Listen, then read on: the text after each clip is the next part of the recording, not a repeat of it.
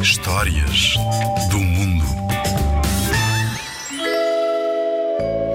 A história que te vou contar faz parte da tradição oral de Cuba. Foi recolhida e passada a escrito por um poeta chamado Miguel Barné, natural da cidade de Havana, que é a capital do país.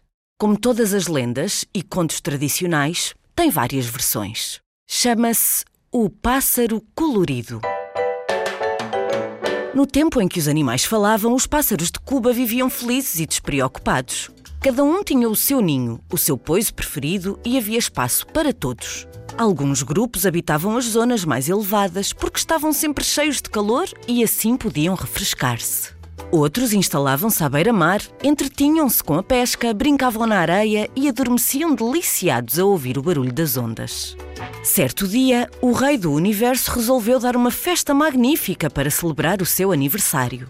Convidou todos os animais da terra e destinou os aposentos conforme as espécies. Os mamíferos ficavam no resto do chão, porque alguns eram tão pesados que seria difícil subirem a escada. Os peixes tinham dois lagos, um de água salgada e outro de água doce, que comunicavam com o rio e com o mar. Aí circulariam sem que ninguém os incomodasse. Os répteis tinham um terraço à parte, para eles próprios não incomodarem ninguém.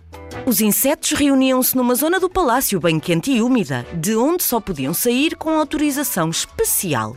Quanto aos pássaros, partilhariam o andar nobre, onde se situavam também os aposentos reais.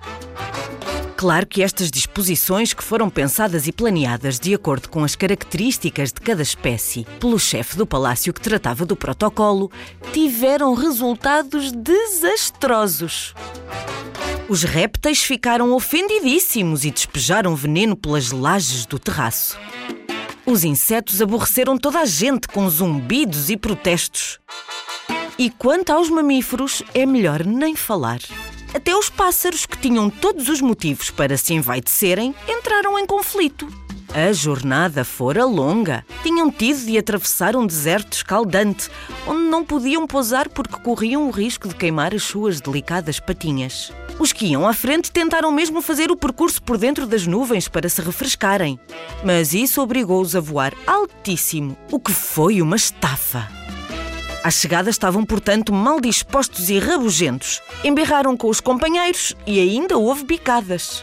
Quando o rei apareceu a saudá-los, esqueceram rapidamente a zanga e trataram de inchar o peito, abrir as asas e expor as penas da maneira mais elegante possível. E tudo teria acabado em bem se o rei não mostrasse uma preferência óbvia por Odilera, o pássaro branco de penas brilhantes e luminosas como a espuma do mar.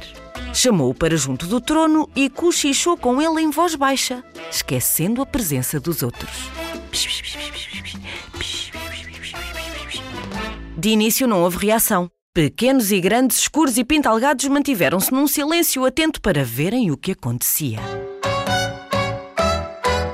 Mas como não aconteceu nada e o rei continuou às gargalhadinhas com o pássaro branco, ficaram com o coração a estourar de inveja e resolveram vingar-se.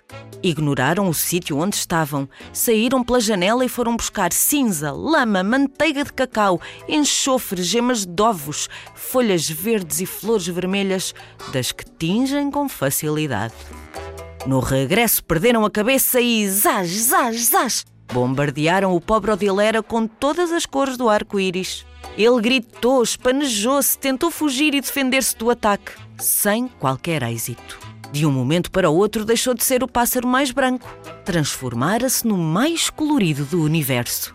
Para a raiva e desespero dos invejosos, em nada se prejudicou. O rei achou-o ainda mais belo, tão belo que lhe ofereceu como poleiro eterno a coroa real. A história que acabei de te contar é um conto tradicional de Cuba. Faz parte do livro Histórias e Lendas da América, escrito por Ana Maria Magalhães e Isabel Alçada, da editora Caminho.